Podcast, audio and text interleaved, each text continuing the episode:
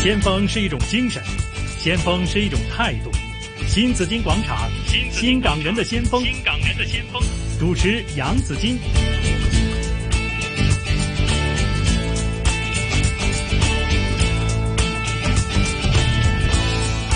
我们说要做一个强人呢，当然要真正的强大，就是要强身健体啊，呃，身体要好啊。尤其呢，现在呢，我们说对抗肺炎的话呢，我们一定要有一个呃健康的体能啊。咁啊，強人呢，我今日就為大家請嚟咗一位真正嘅強人啦，冇唔單止係佢呃誒功夫犀利啦，仲要係佢本身精神狀況，佢精神力量都非常之強大㗎。因為曾經都有個疾病喎，係通過自己去做一個治療啊咁樣。好，為大家請嚟是世界自愈力及念力研究院的創辦人趙趙婉君，好，婉君妹妹你好，Christina 你好啊。 你好啊，Joyce， 你好，你好啊大家！好。对啊，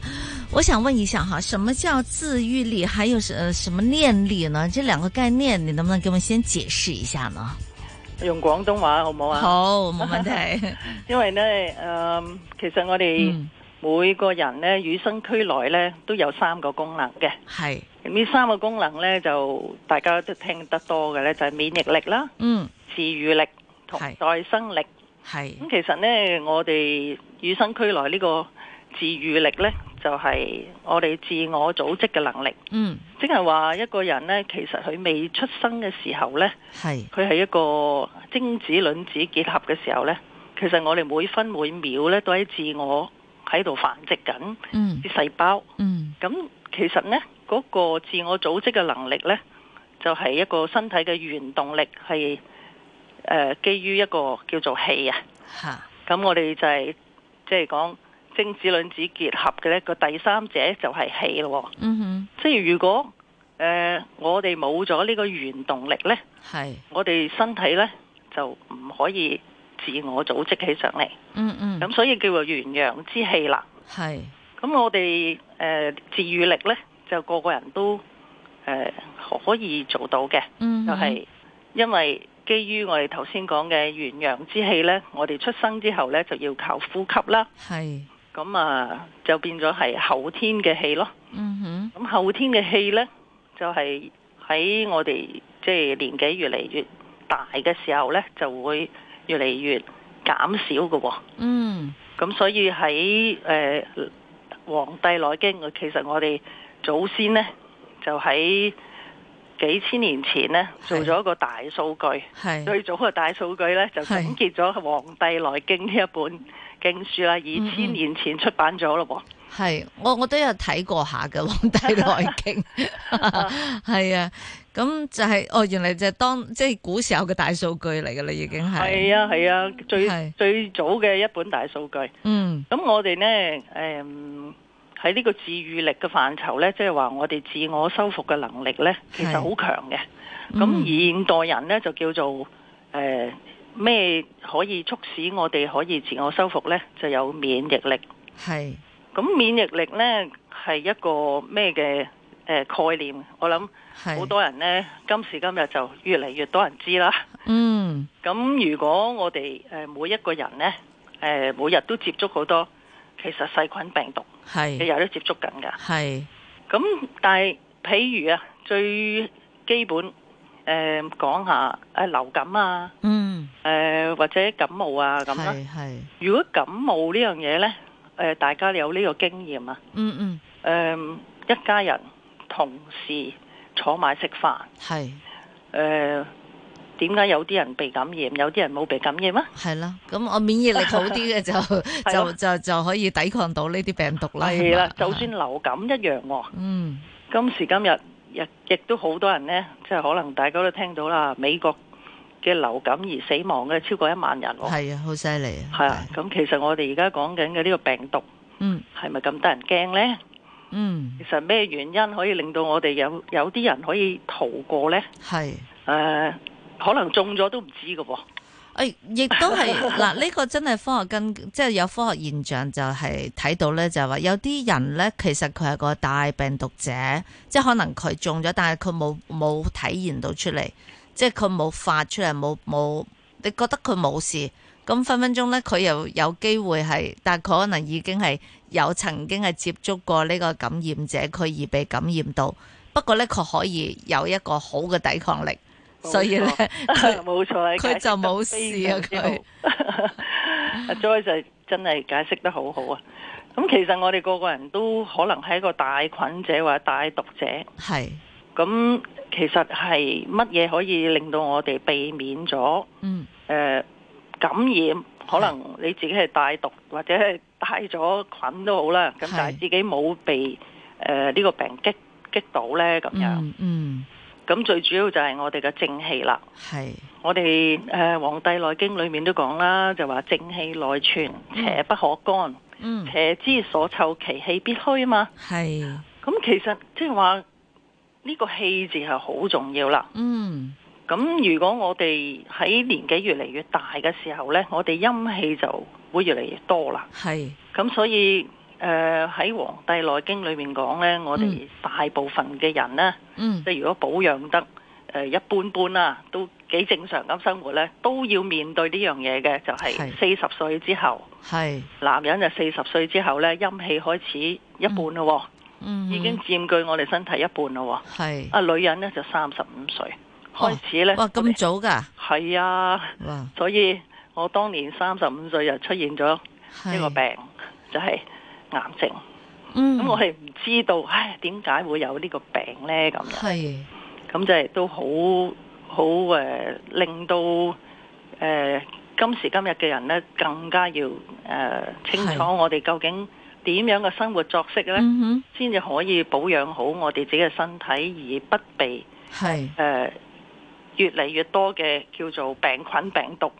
呃嗯哼干擾我哋嘅生活呢。咁樣。係 Christina，你當年咧講講緊，其實都幾十年前啦，吓、你嗯你出現呢、個即係誒癌症嘅時候咧，咁你當時係未接觸任何嘅誒、呃、氣功啊，或者係其他嘅養生自然養生嘅一啲功夫啊，或者係你你係咪唔注重，即係好似我哋呢啲都市人咁樣啦，翻工放工啊？吓咁飲飲食食啊，嗯嗰陣時係咪唔注重健康嘅一個人嚟㗎？其實呢，我誒細個嘅時候呢，吓，誒好中意運動嘅。係，咁但係出嚟做嘢之後呢，我就二十五歲呢開咗一間公司，咁嗯，就即係即係膽粗粗啦，亦都係被逼啦，因為有一個成就係係有咁嘅機會呢，係，我就做咗個窿，即係公司嘅老闆。嗯，咁變咗呢，就要孭起好多好多嘅公職。之係，嗯外，即係話一個誒係、一個好誒、呃被動嘅狀態啦，就、嗯即係忙碌啦，個自生己，活開始係啊忙碌啦，，係冇錯冇錯，吓，咁就變咗冇乜誒，呃即係一個好注重自己個健康嗰個情況，咁係，唯有呢，仲有誒、呃以前呢，就接受咗一個好唔啱嘅一個信息，嗯就，係話呢，我哋可以做到盡嘅，即係好似而家嘅人呢，吓，係，即係叫 work hard and play hard 啊。係，咁咧就搞錯咗，就唔可以令到自己咧夜晚瞓到覺。嗯，仲要後生咧，你嗰陣時又。係啊！啊，依家依家個樣仲後生，其實係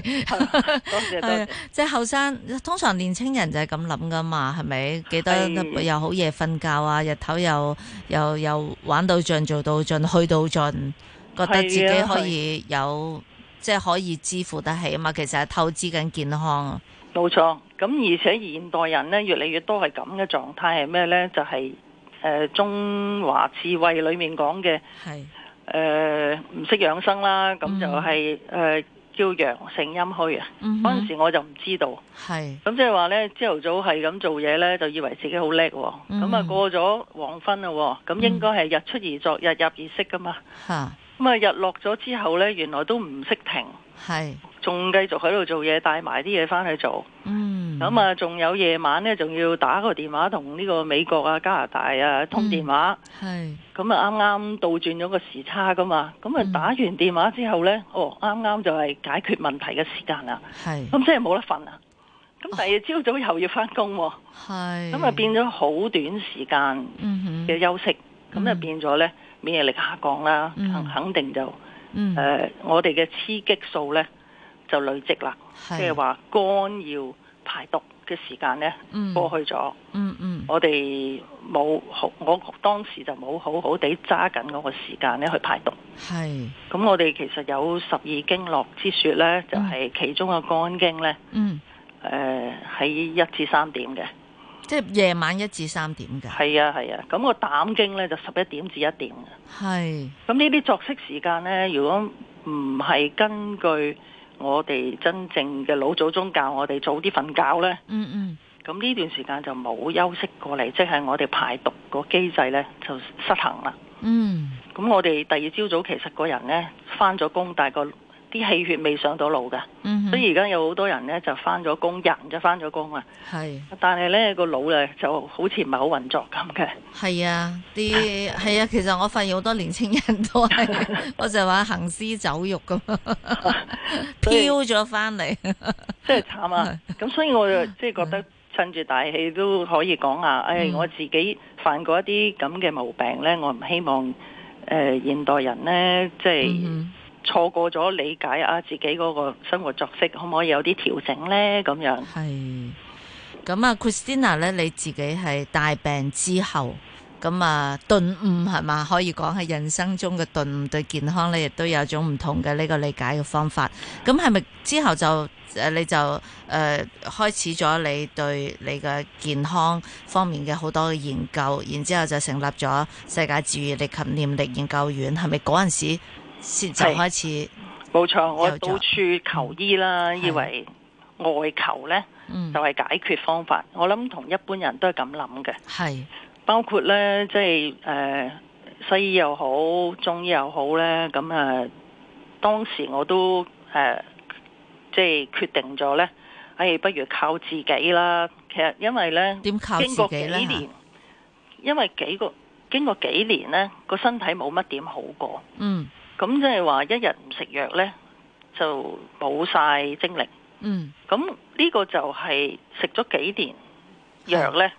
都發覺自己越嚟越弱，嗯冇叻過。嗯咁我就發覺，咦，我係咪應該即係另外一個方向去諗下辦法呢？咁就係就係、誒認識咗我師傅啦。咁、嗯因為誒、呃我個誒、呃老師啦，咁佢係喺誒一九九七年嗰陣時咧就收咗我為徒嘅。嗯但係之前呢，我已經係誒、呃因為我九三年做咗做咗一個手術，係但係呢個手術呢，就唔代表我好返嘅。嗯係即係亦都醫生話會復發嘅，機哦會好大嘅。咁啊、啊勸我做化療嘅，係咁我就冇做嘅。嗯，你點解唔想做啊？咁我問個誒、呃、醫生好簡單一句説話啦，咁嗰陣時又好直接嘅。咁我問誒、呃、醫生，如果我做咗化療，會唔會保證我唔復發㗎？咁啊醫生就即刻就有個反應，嗯就話：，喂、點可以保證你唔復發？係啊，醫 生通常係會咁，佢點可以佢保證唔到？係嗯咁所以咧，其實又睇睇翻好多文獻咧，就話係五年內咧。誒、係復發嘅人咧，尤其是我復我嗰種癌症咧，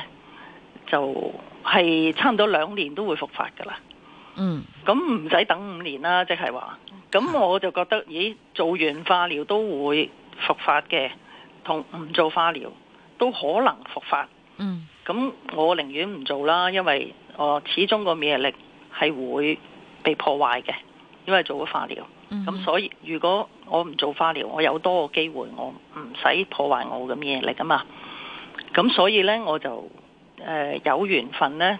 誒、去學好多唔同嘅功法。係咁就嗰陣時就學咗好多動功嘅咩工話？動功啊，即動功係話呢，而家好多人呢中意誒有啲喐手喐腳嘅係誒練下呼吸嘅係功法。包括而家即係國家推行嘅有誒、呃三套健身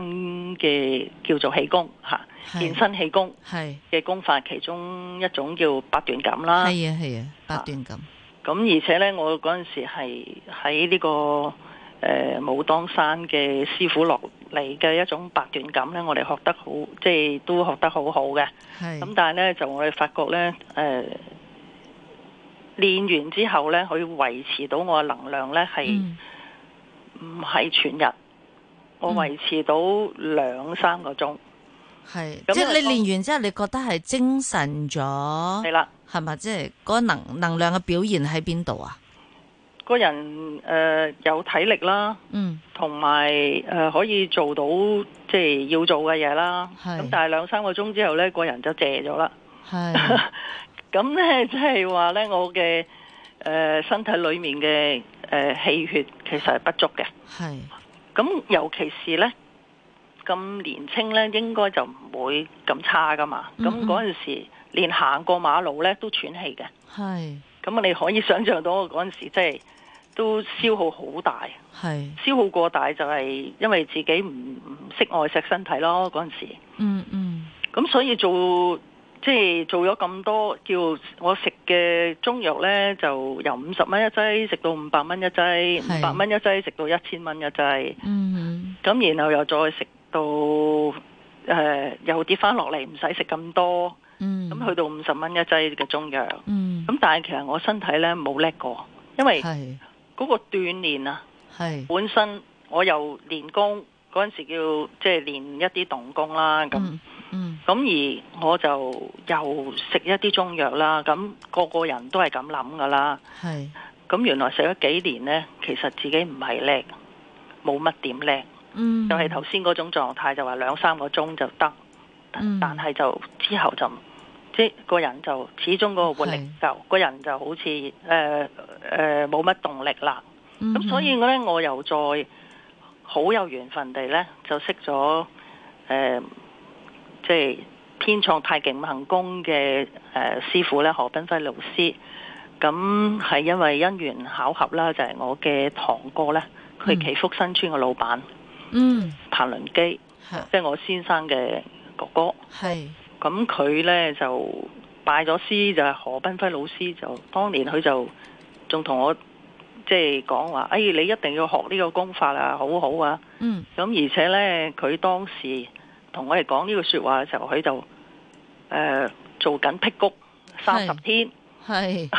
咁 啊無論如何，我就話：，誒、哎你學得嘅，我哋都唔使考究咁多啦，你都做咗好多 research 啦，肯定嗯哼係咪啊？咁所以我哋就二話不説就學咯。係咁所以由嗰陣時呃差唔多到而家，大家可以即係都計到啦，超過廿年啦，啊係哈！咁我覺得我學咗之後呢，就真係個人好精神，嗯而且呢個體力呢慢慢上翻嚟，哼係嗰、個質素呢，身體嘅質素呢，直情係完全兩回事。嗯，咁所以我就覺得呢，誒、要即係回饋即係師傅教落嘅。係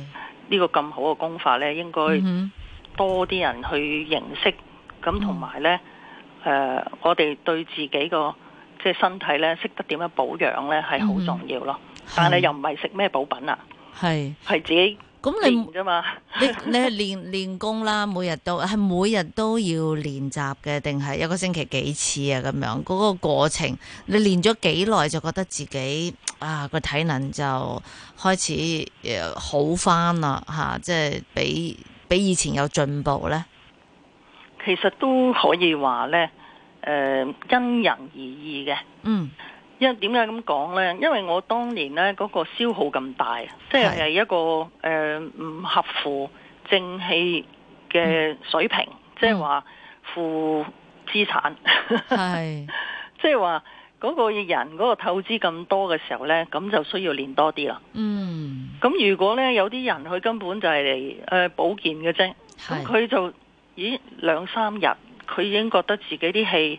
好咗咯喎，嗯甚至有嗯啲小毛病。係即係好似而家誒好多人係就話啊，我有鼻敏感啊，有啲腸胃唔好啊，有啲係便秘啊，嗯哼誒呢，OK，啲咁嘅小毛都病都不呢自而喻咁樣吓。係係啦啦，即係自己搞掂嗱，Christina，我哋傾到誒呢度先，我一陣再會誒同你傾好嘛？依家 OK 聽聽最新嘅一節係財經消息嘅。